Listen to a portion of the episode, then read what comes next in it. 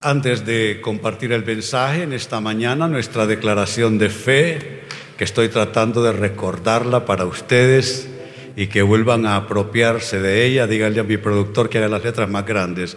Muy bien, digamos todos, creo en ti Señor y en tu santa palabra. Sé que hoy tienes algo extraordinario para mí y lo quiero recibir. Ayúdame a hacer todo lo que tú quieres que yo sea. Lléname de tu Santo Espíritu y hazme vivir en el gozo de tu salvación. Amén. ¿Cuántos lo reciben? Aleluya.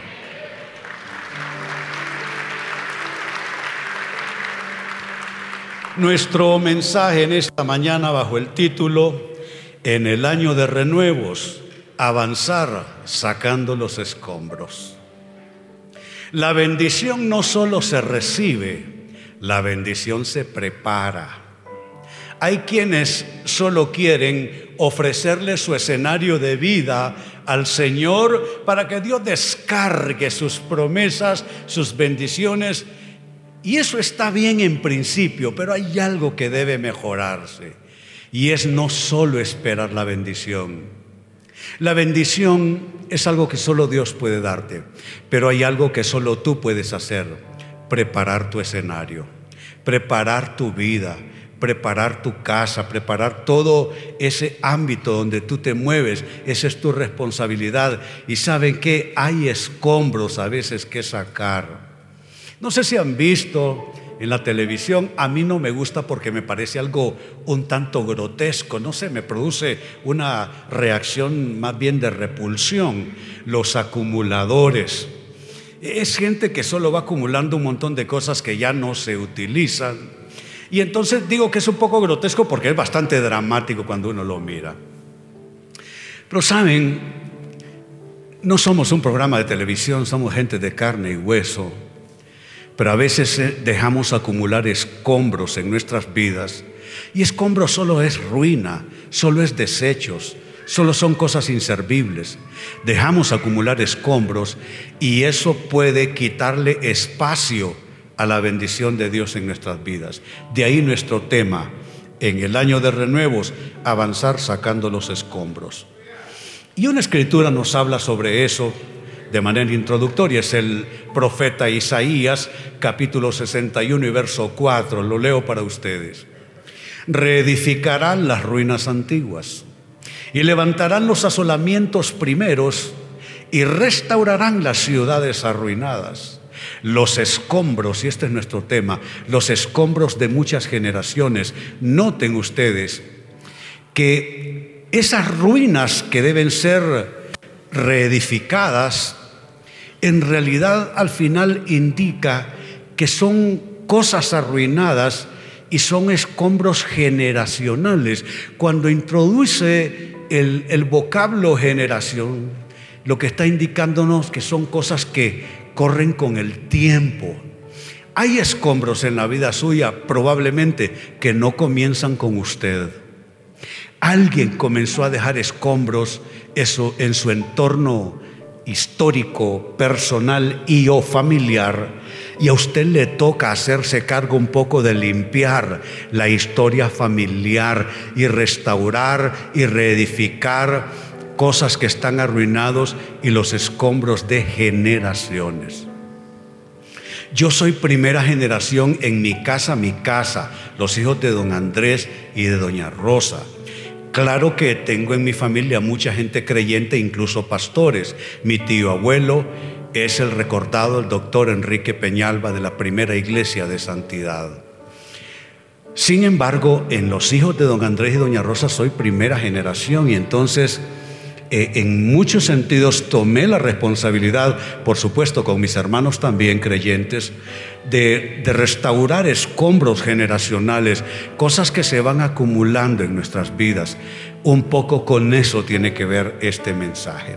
Mi resumen de este texto sería el siguiente. Nuestro llamado en Dios, entonces, es a restaurar partes de la vida que sufren daños Usted tiene dos opciones. Decir, ¿qué le vamos a hacer? Qué mal que la pasó nuestra familia. bueno, por esas cosas del destino, en mi familia pasó esto, aquello, lo otro. Usted puede adoptar esa postura, simplemente decir, qué pena. Pero también usted puede tomar otra actitud y es restaurar esas partes de la vida, esas partes de la historia que han sufrido por distintas razones daños. El texto tiene que ver con ese llamado para nosotros. Ahora bien, ¿qué tipo de escombros es lo que nosotros debemos sacar de nuestras vidas? ¿Qué cosas inservibles, qué cosas dañinas, incluso cosas enfermizas? Porque no es cierto que si dejamos cosas al descuido en casa, pueden enfermarnos. Por supuesto que sí, deje cosas en el refrigerador sin sacarlas o sin utilizarlas y usted por la nariz se va a dar cuenta que hay un proceso de pudrición ahí adentro, ¿no? Deje usted de limpiar ciertos rincones y el dengue se va a apoderar de usted con toda su casa, ¿no es cierto? Bueno, eh, que no solo son eh, asuntos inservibles, cosas inservibles, son cosas que pueden ser dañinas, en este caso para nuestra salud espiritual. No hablamos en lo físico, me refiero en lo espiritual. Entonces, ¿qué tipo de escombros son los que debemos sacar de nuestras vidas? Eh, eh, menciono unos pocos pero muy importantes. Un escombro que yo veo en mucha gente son ideas fatalistas, ideas incluso supersticiosas.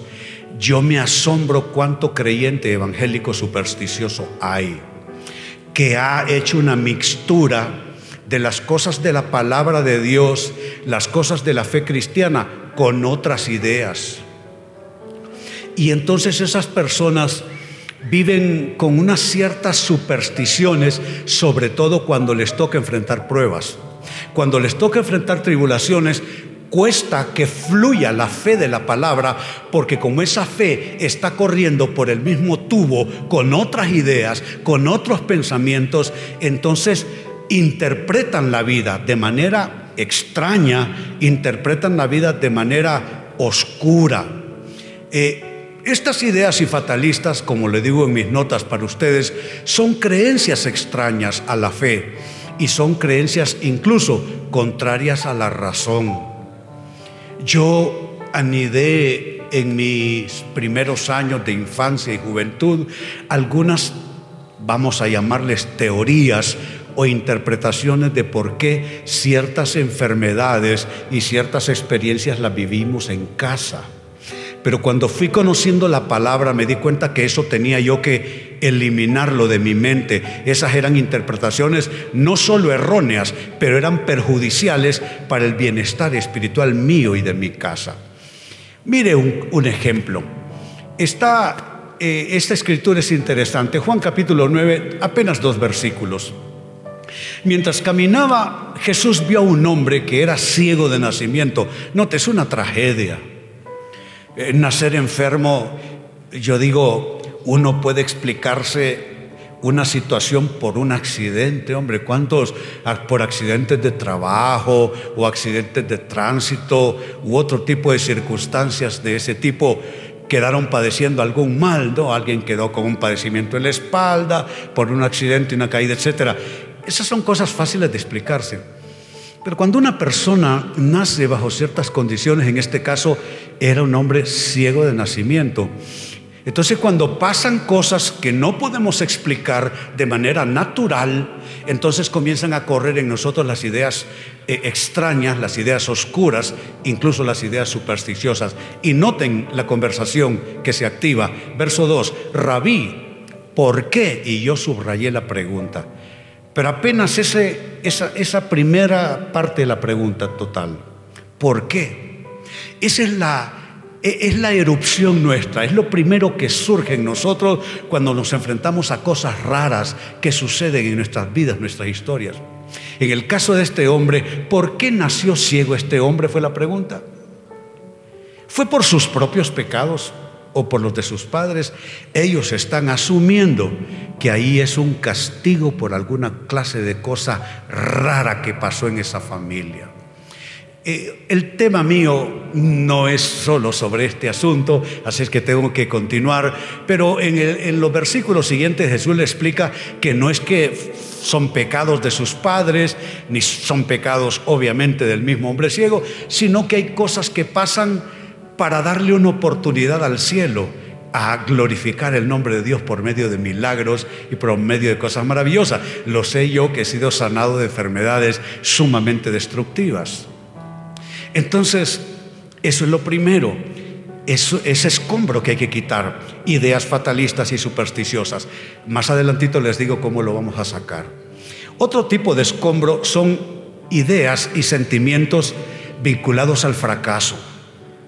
Me, he encontrado yo en 45 años casi de ser pastor a mucha gente, incluso gente que se ve exitosa por fuera, con profundos sentimientos de fracaso por dentro. Y tienen ese complejo de ser unos fracasados. ¿Y qué son los sentimientos de fracaso, amados hermanos? Es un autodescrédito por fracasos padecidos en intentos o en aspiraciones que uno ha tenido. A veces el, sentimiento de fracaso comenzó con algo muy malo que pasó en casa, algo que le pasó a papá o le pasó a mamá. Si tú fuiste muy cercana o muy cercano con tu madre y a mamá le pasó algo muy, pero muy fuerte en la vida que la hizo sentirse muy vulnerable, tú estás caminando en la vida como con esa sensación, como que tú eres una potencial víctima de que te pase lo mismo que le pasó a mamá y que tú fracases en lo mismo que fracasó mamá.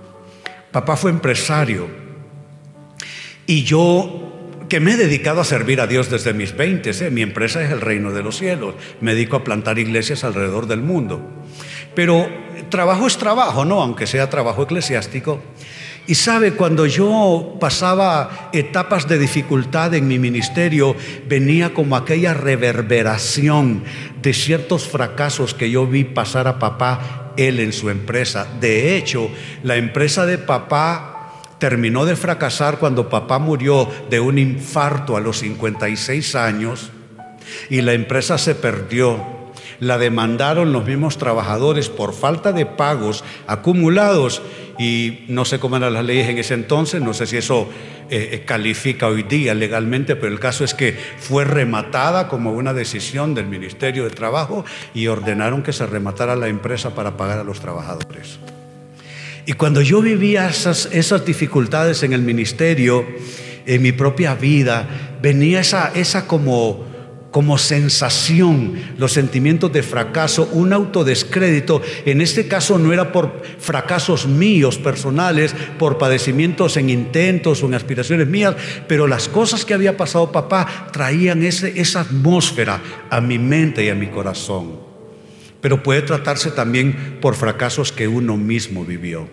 Esa es otra clase de escombro que llena espacios en nuestra mente llena espacio en nuestro corazón, llena espacio en nuestras pláticas y le, transmitimos eso a nuestros hijos y le transmitimos eso a nuestro cónyuge y a otras personas alrededor nuestro. Esos escombros tienen que ser removidos. Mire San Pablo, qué, qué, lindo lo presenta. Dice él, Filipenses 3, 13 y 14, no, amados hermanos, no lo he logrado pero me concentro únicamente, me gusta esa frase. Tiene un elemento, además de espiritual, psicológico también. Me concentro únicamente. Eh, una de las formas de librar, de, de barrer escombros, es uno usar, ejercitar su voluntad. ¿En qué me voy a concentrar yo? Usted no puede obsesionarse con cosas malas, usted no puede obsesionarse con ideas de temor, usted no puede obsesionarse con complejos. Mire lo que está diciendo Pablo, Paco iba a decir a fuerza de andar con vos, Pablo, pero me concentro únicamente en eso. Yo levanto la pregunta en esta mañana, ¿en qué se concentra usted, amado hermano, amada hermana? Saben, esa es una decisión que uno toma cada mañana. Esa es una decisión que uno toma cada noche. Yo prefiero dormir y dormirme orando. Prefiero eso. Si voy a ver televisión, veo temprano. Pero cuando me acuesto, me acuesto y, me acuesto orando y así me duermo. Porque es importante concentrarme únicamente en las cosas que pueden abrir espacio a la bendición. Entonces mire cómo lo está presentando él en esta versión. Me concentro únicamente en esto. ¿Y en qué se concentra?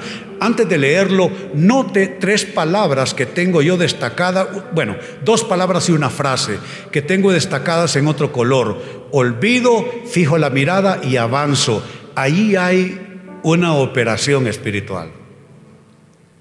Olvido, fijo la mirada y avanzo. Si usted nota, avanzar es lo último en ese proceso. Usted no puede avanzar solo porque quiere avanzar, solo porque anhela avanzar. Para que usted pueda avanzar en ese proceso, eh, note que es lo último y usted comienza olvidando, por supuesto, no es un lavado de cerebro que usted no literalmente ya no lo recuerda, no. Cuando dice olvidar significa que el pasado no tiene un poder sobre la persona. Claro que recuerda las malas experiencias, claro que recuerda las decepciones, claro que recuerda los fracasos, claro que recuerda los golpes de la vida, pero lo olvida. Olvidar lo que significa es trascender a eso, eh, ponerse por encima, sobrepasar esa experiencia. Con eso tiene que ver olvidar. Entonces usted trata con el pasado, que el pasado no, no esté golpeando el, con sus olas fuertes el malecón de su estabilidad emocional, espiritual. Y luego, una vez que usted trabaja su voluntad en eso, fijar la mirada, qué importante. Fijar la mirada. Normalmente el ser humano está hecho por Dios de tal manera que si dirige la mirada para un lado, los dos ojos van para allá excepto que usted padezca de estrabismo, eh, no, eh, visquera, estrabismo, eh, sus ojos tienen que ir para el mismo punto. Bueno, deje de hacerlo de otra manera entonces.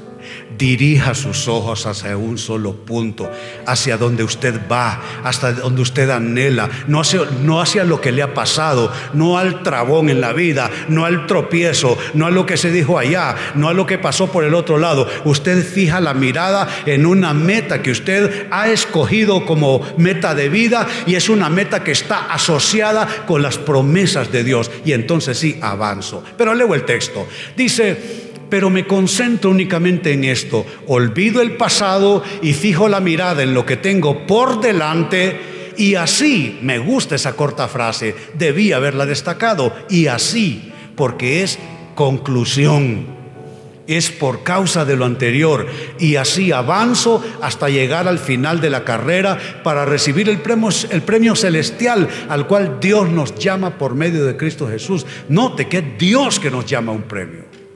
Es Dios que nos llama a una meta. Es Dios quien está al otro lado de lo que vivimos en esta vida y al otro lado de lo que vamos a, vivir en la eternidad. Entonces, este es otro escombro que hay que barrer. Sentimientos de fracaso. Y un tercero,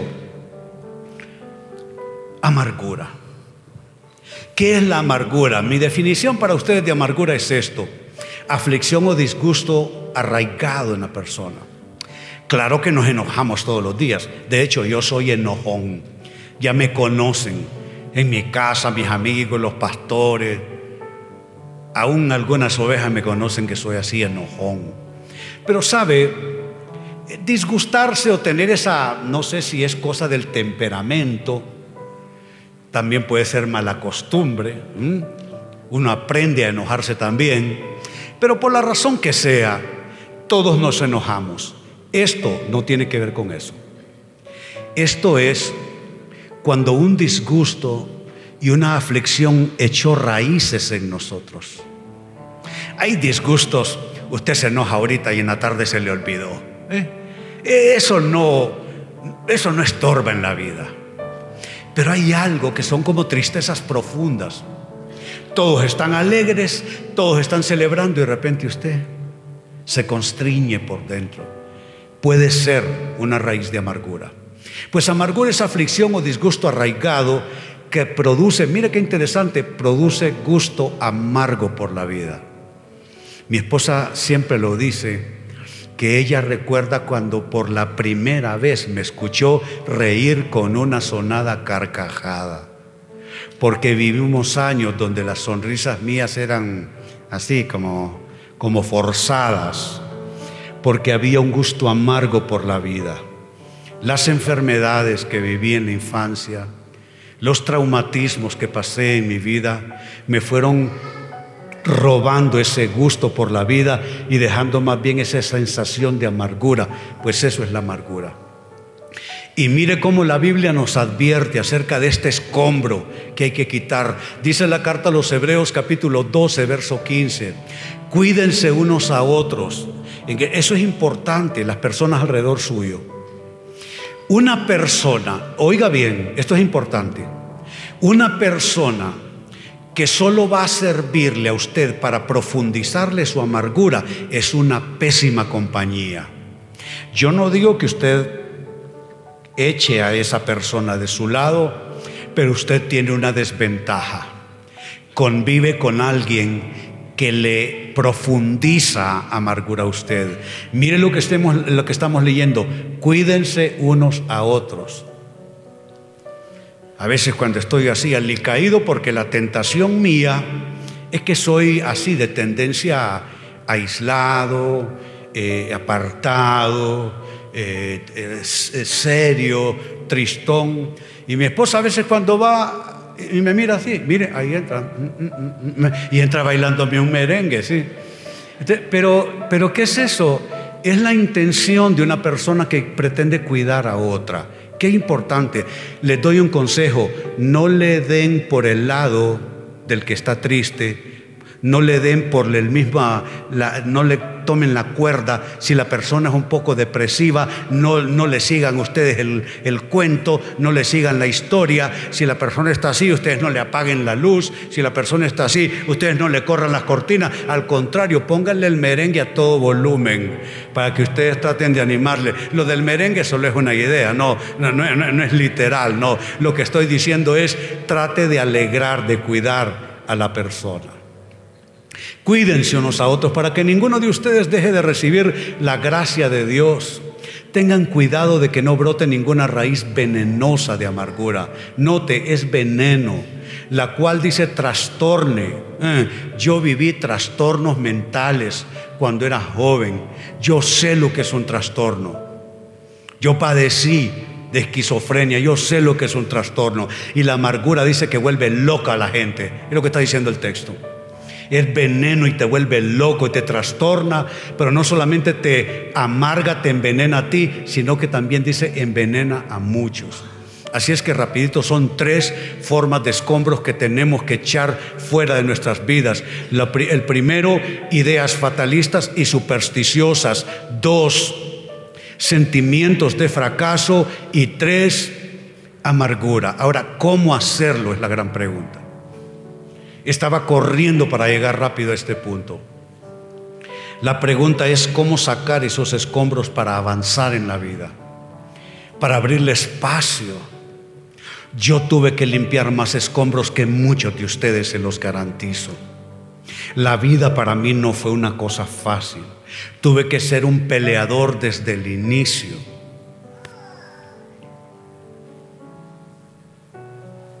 ¿Cómo sacar esos escombros? Para avanzar en la vida. Hay unos pocos consejos, pero poderosos. El primero, sorpréndase, arrepentimiento. Y digo sorpréndase porque por lo general creemos que la amargura, los sentimientos de fracaso, etcétera, alguien más tuvo la culpa.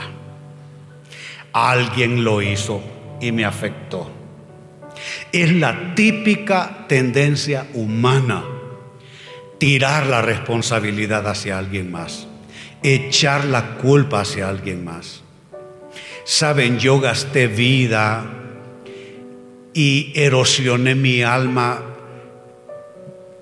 sindicando culpables de por qué me pasó esto, por qué me pasó el otro. Y sabe, Buscar culpables nunca resuelve nada. Lo importante no es quién es el culpable. Lo importante es más bien llegar a este punto, en lo personal, el arrepentimiento. ¿Qué es el arrepentimiento? El arrepentimiento es admitir la falta y no justificarse echando culpas a los demás. Mientras usted, hermano, hermana, está culpando a alguien más por lo malo que a usted le ha pasado, por lo malo que le tocó vivir, usted no está arrepentido. Y si usted no está arrepentido, está bloqueada la bendición. Toda bendición, bíblicamente hablando, pasa por el arrepentimiento.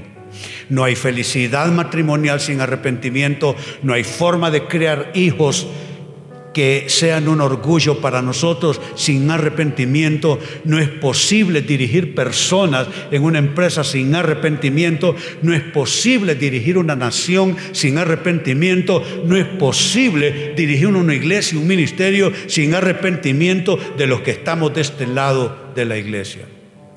El arrepentimiento no es para pecadores empedernidos, eh, para gente malvada, gente depravada, gente degenerada. El arrepentimiento es el jabón y la lejía de Dios para nuestras vidas. Usted, usted no se conformaría solo con entrar a la ducha y abrir, abrir la ducha. Es rica el agua, sí, pero usted necesita jabón. Usted sabe que eh, la grasa en, el rostro, la grasa en el cabello, etc. Eh, usted sabe que con pura agua no sale. Usted necesita jabón. El arrepentimiento es el jabón de Dios para limpiarnos. No hay nadie que no deba pasar por el arrepentimiento. Quien les predica en este momento tiene que pasar por el arrepentimiento también en distintos momentos y ustedes no son tampoco la excepción. Arrepentimiento. Mire cómo lo dice el libro de Proverbios, capítulo 28, verso 13. El que encubre, y wow, este es un problema eh, vinculado con la corrupción en las sociedades, los encubrimientos de la maldad. Básicamente corrupción no es solamente cometer un acto fraudulento, pero también la manera de tratar de taparlo. Encubrimiento siempre ha sido y siempre será una mala palabra. Dice el que encubre sus pecados no prosperará. Y mire que es interesante porque si yo lo hubiera escrito, hubiera dicho yo, el que encubre sus pecados no será perdonado. Porque nos parece que la única cosa que vamos a sacar de ganancia al confesar nuestros pecados es que nos perdone Dios. Pero no, mire que no solo se quedó en el límite del perdón y por supuesto que está garantizado, pero lo que dice es literalmente el que encubre sus pecados no prosperará. Yo me asombro cuando veo figuras prominentes de nuestra sociedad que mal terminan cuando están viejos. Yo he conocido a varios de ellos desde la juventud. Somos un algo contemporáneos. Y yo le digo a mi esposa, imagínate estas personas, todo el éxito, todo aquello que les acompañó y mira cómo termina. Yo no quiero terminar así. Yo no quiero terminar así. Pero es que cae esta sentencia. El que encubre sus pecados no prosperará.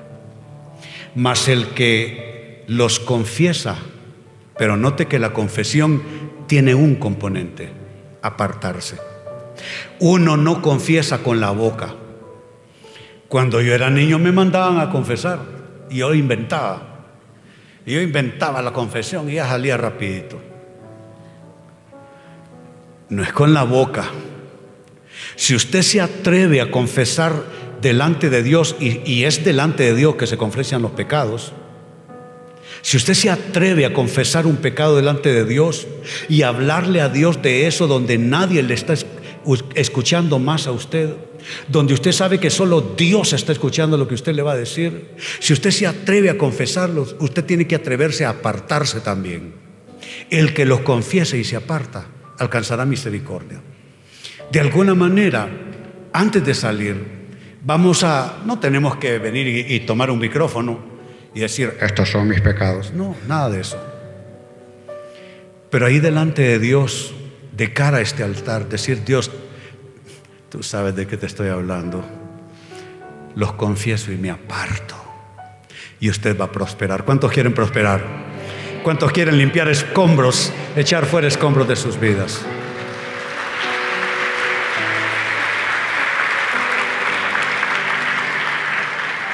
Otra forma de limpiar escombros, entresacar lo precioso de lo vil. Este es un concepto bíblico. Entresacar lo precioso de lo vil. No sé si nota, es, es un lenguaje gráfico. Entresacar es, usted mete la mano, revuelve, escoge y saca. Eso es entresacar. Meter la mano, revolver, y sacar. Es atreverte, espiritualmente hablando, es atreverte a buscar lo bueno aún de entre lo malo. Hay cosas malas que nos han pasado, pero hay algo bueno que pueden dejarnos. Pueden dejarnos enseñanza, pueden dejarnos un, ah, ah, ah, un warning, una alarmita que se enciende cada vez que nos acercamos de nuevo a esa situación. Puede dejarnos madurez, puede dejarnos experiencia. Esto no lo haré otra vez porque yo ya sé en qué termina. Entre sacar lo precioso de lo vil, atreverte a buscar lo bueno aún de entre lo malo. Y quien habló en estos términos fue el profeta Jeremías. Jeremías 15 y verso 19, y es Dios hablando a través del profeta a su pueblo. Dice, por tanto así dijo Jehová, si te convirtieres, yo te restauraré, no te procesos. Para usted entre sacar lo precioso de lo vil, conviértase por favor, conviértase al Señor. Convierta esa área de su vida, convierte el área sexual, convierte el área de negocios, convierte el área del dinero, convierta el área de sus relaciones, convierta esa área al Señor. Note, son procesos. Si te convirtieres, yo te restauraré. Y Dios no quiere trabajar como quien dice, ¿cuál sería una expresión típicamente catracha de eso? Gastar pólvora en sopilote. Dios no quiere hacer un gran trabajo de restaurar a una persona que no se ha convertido. Y el problema es que si no te conviertes esa área de tu vida, el problema te va a volver a pasar. El asunto se va a volver a arruinar. Si te convirtieres, yo te restauraré y delante de mí estarás. Y si entre sacares lo precioso de lo vil, serás como mi boca.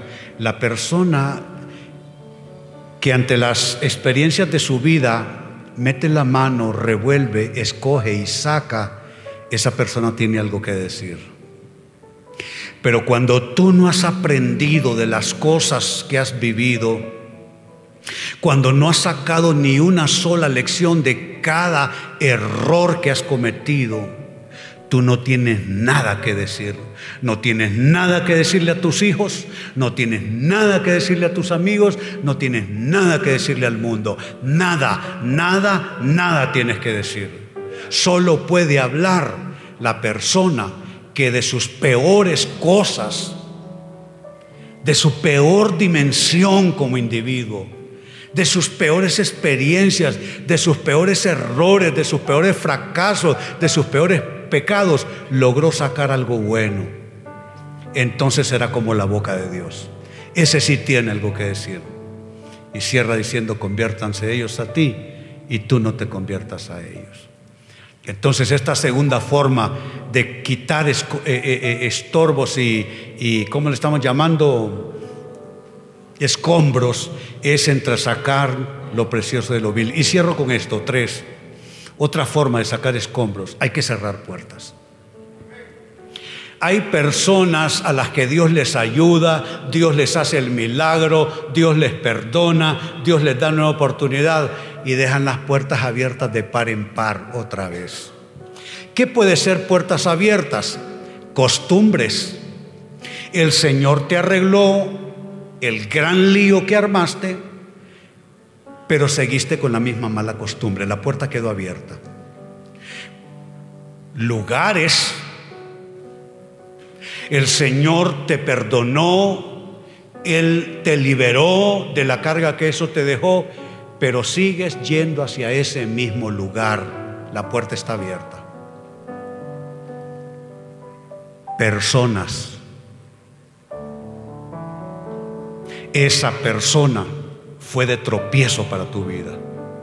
Cuando te metiste con esa persona, comenzaron tus problemas espirituales, comenzaron tus problemas matrimoniales, comenzó los problemas en tu vida por esa persona. El Señor te ayudó, el Señor te, te perdonó. y vas a salir a almorzar con esa persona. Sales de aquí que Dios te ha estado hablando para volver a lo mismo. O si no es almorzar esta tarde, ¿Qué tal el viernes en la noche? Hay que cerrar la puerta. ¿Qué significa cerrar la puerta espiritualmente? Evitar el retorno del mal. Y aquí nuestra última escritura. Es una escritura poderosa esta. Dice Mateo 12, 43 al 45 los versículos. Cuando el espíritu inmundo sale del hombre, note que hay situaciones en la vida humana que ya tienen un componente de malignidad espiritual y eso no es superstición ya. Eso no entra en el campo de la superstición. Hay enfermedades que tienen una implicación de malignidad, hay problemas familiares, hay problemas financieros, hay problemas de fracasos en la vida, porque ya hubo una incursión tan fuerte de la malignidad, se le abrieron tanto así las puertas que aquello se tornó en una verdadera invasión. Pero noten, cuando el espíritu inmundo sale del hombre, anda por lugares secos buscando reposo y no lo haya. Que no solo usted necesita casa, los demonios necesitan casa. Los demonios no, no quieren andar en la calle de un, de un rincón al otro. A los demonios, al igual que usted tiene una mascota y le gusta el rinconcito para dormir y allá para comer y allá para... Bueno, el mal no es una cosa así como una, una mancha, una nube. Es una cosa maligna que tiene voluntad y tiene pensamientos y anda buscando reposo. Dice que no lo haya. Y note cómo el mal razona. Entonces dice, volveré a mi casa. Wow. Volveré a mi casa. Cuando comencé a perseverar en el Señor en el año 72, como al año y tanto comencé a aflojar y abrir puertas. Dejé de congregarme, mi esposa sí siguió fiel al Señor desde que la conocimos. Ella siguió fielmente yendo a una iglesia y yo poquito a poquito me fui cada vez volviendo al lugar de donde yo venía. Mis amigos, las bandas, las drogas, el alcohol, etcétera. Mire lo que dice el maligno, volveré a mi casa. Y sabe, fue una transición que viví con un pie en la vida cristiana y otro pie en el mundo otra vez. No sé cuánto me habrá durado, un año, año y medio, dos, no lo recuerdo bien. Y eso era lo que estaba pasando. La puerta estaba abierta todavía en mi vida. Quería seguir yo como artista, yendo a los mismos sitios, con las mismas personas, haciendo las mismas cosas, pasando desde los carrizos de marihuana y yo diciendo, no, pero yo conozco al Señor ahí en la ronda antes de hacer el show. Volveré a mi casa, era lo que estaba pasando. Volveré a mi casa, era lo que decían los demonios. René está listo de nuevo para que volvamos a la casa. ¿Y qué pasa cuando tú tienes las puertas abiertas? Dice, volveré a mi casa de donde salí y cuando llega la haya desocupada, barrida y adornada. Yo estaba barriendo, pero no para el Señor. Yo estaba desocupando, pero no para el Señor. Yo estaba limpiando, pero no, para el Señor. Estaba abriendo las puertas de nuevo. Y yo le digo algo, que si yo no resuelvo ese tema, yo no estaría aquí hoy, otro sería el predicador y probablemente yo estaría muerto. Porque iba a volver a esa peligrosa vida en la que estuve. Así que es importante cerrar puertas. Entonces hay tres formas de escombros que limpiar y tres formas de hacerlo, de limpiarlo. Las tres maneras de limpiar escombros en nuestras vidas, uno es con arrepentimiento, diga arrepentimiento. Dos, la otra manera es entre sacar lo precioso de lo vil, los escucho. Y tres, cerrar puertas. ¿Cuántos quieren hacer esto? En el año de reposo, eh, de, reposo, de renuevos, bueno, de reposo también. En el año de renuevos hay que avanzar sacando los escombros. Diga avanzar sacando los escombros. Pero dígalo con convicción, avanzar sacando los escombros. Yo quiero hacerlo y creo que usted también. Le invito a ponerse de pie. Vamos a orar.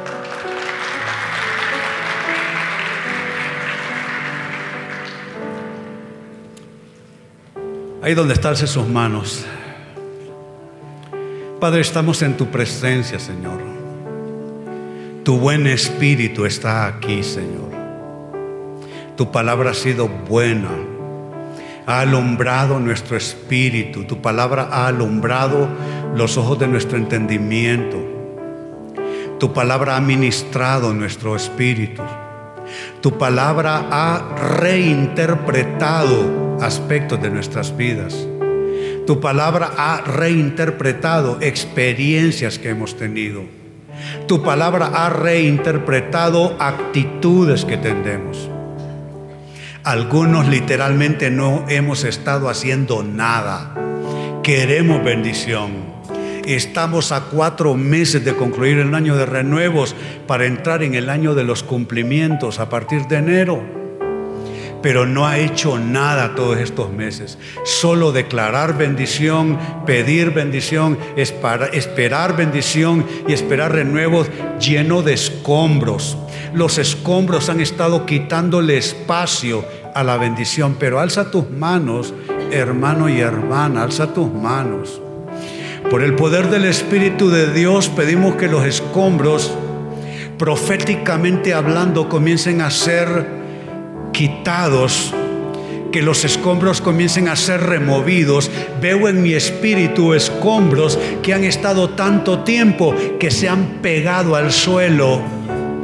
Han permanecido tanto tiempo así que parece que se hicieron parte del piso de nuestras vidas, como que, como que se enraizaron un poco, como que se pegaron al suelo. Hermano, hermana, siento en mi espíritu que hay cosas pegadas en el suelo de tu corazón, pegadas en el asiento de tu corazón, pero el Espíritu Santo, el que puede operar y hacer cirugía espiritual en nuestras vidas, Él comienza a remover sin destruir, remover sin arrancar la parte buena en tu corazón que se remuevan los escombros, que se remuevan los escombros, que se remuevan los escombros en el nombre de Jesús.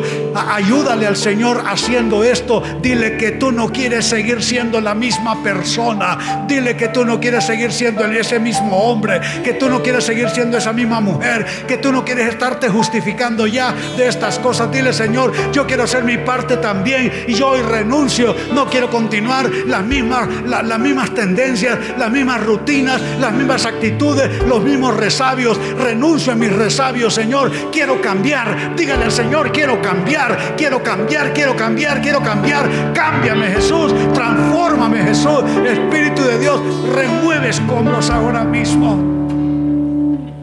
Alza tus manos. Cada quien tiene su, su escombro mayor. Hay cosas que solo son polvo o latas viejas o un poco de cartón que está en el piso, pero hay quienes tienen un escombro bien grande. Alza tus manos y preséntale ese escombro al Señor.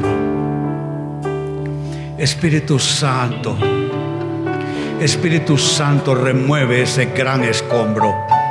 Veo como una piedra grande en medio de un espacio de cualquier punto donde uno se dirija en ese espacio, va a ir a encontrarse con esa piedra grande de ese escombro.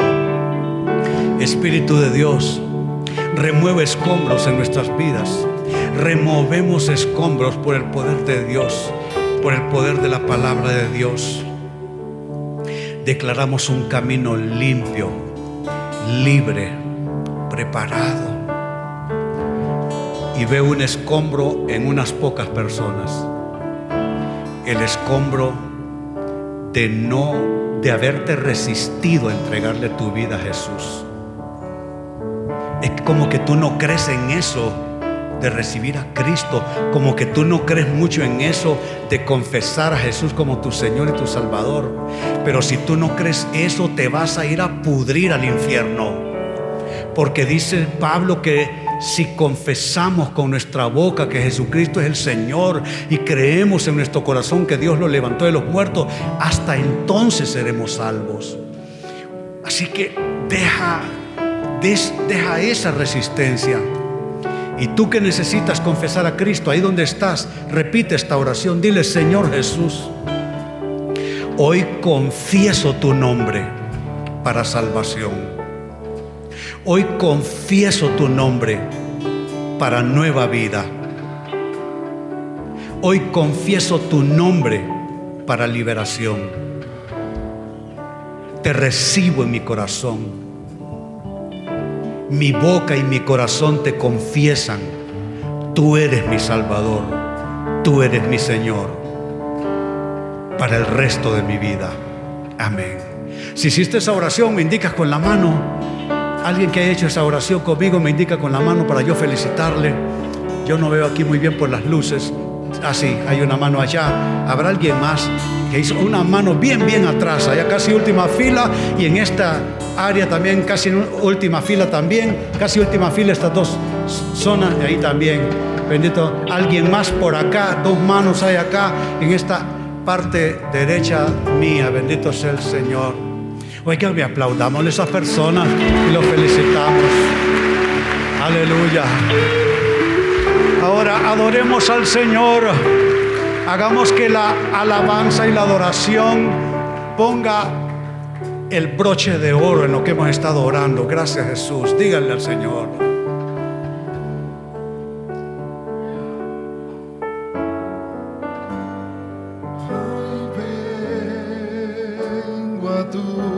Presencia. Pero dígaselo un tanto más alegre.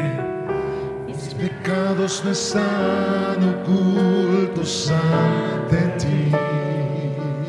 Cántelo con fe, dígale. Tú ya lo sabes todo.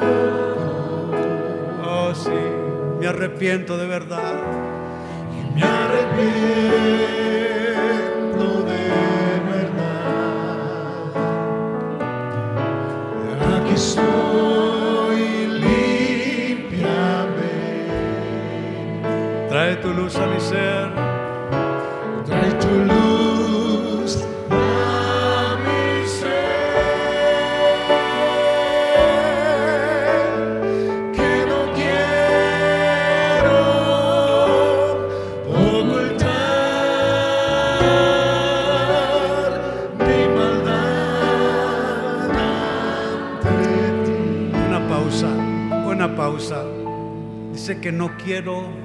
¿cómo era la parte anterior? Que no quiero ocultar mi maldad ante ti. ¿Sabe qué es eso? Ya no seguirse mintiendo uno.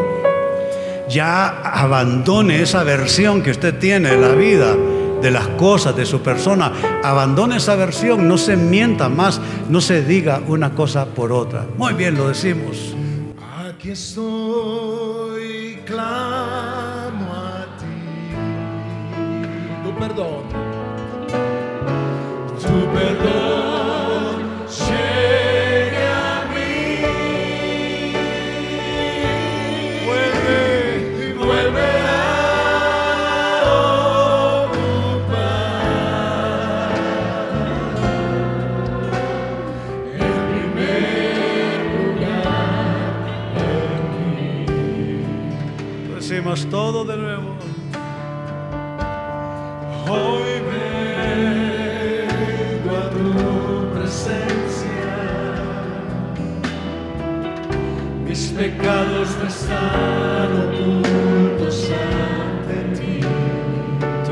sabes todo.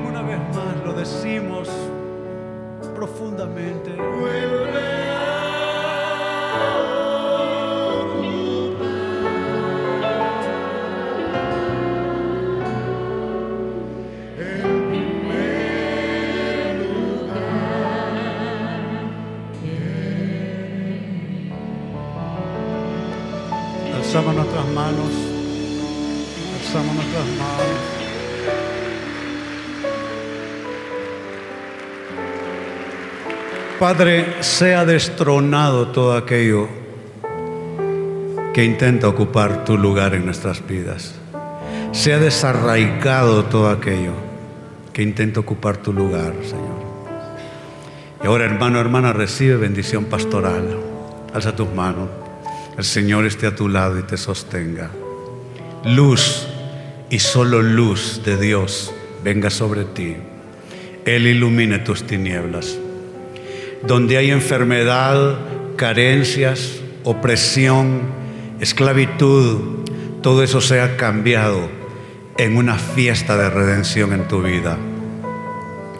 Te bendigo en tu salida en la mañana y tu retorno por la tarde. Bendigo tu casa. Hablo prosperidad para la mesa en que comes. Hablo paz de Dios en tu momento de descanso en la cama en que duermes. Si tienes hijos, bendigo a tus vástagos. Serán la extensión de tu bendición, hombre y mujer. Bendigo tu proyecto de vida. Pido se multipliquen tus sueños en cumplimientos. Tus sueños no solo serán anhelos, los tendrás en términos de cumplimiento. Y desde un año de renuevo nos dirigimos hacia un año de cumplimientos. Y así te bendigo. En el nombre del Padre y del Hijo y del Espíritu Santo decimos todos con fe. Amén. Bendito sea el Señor.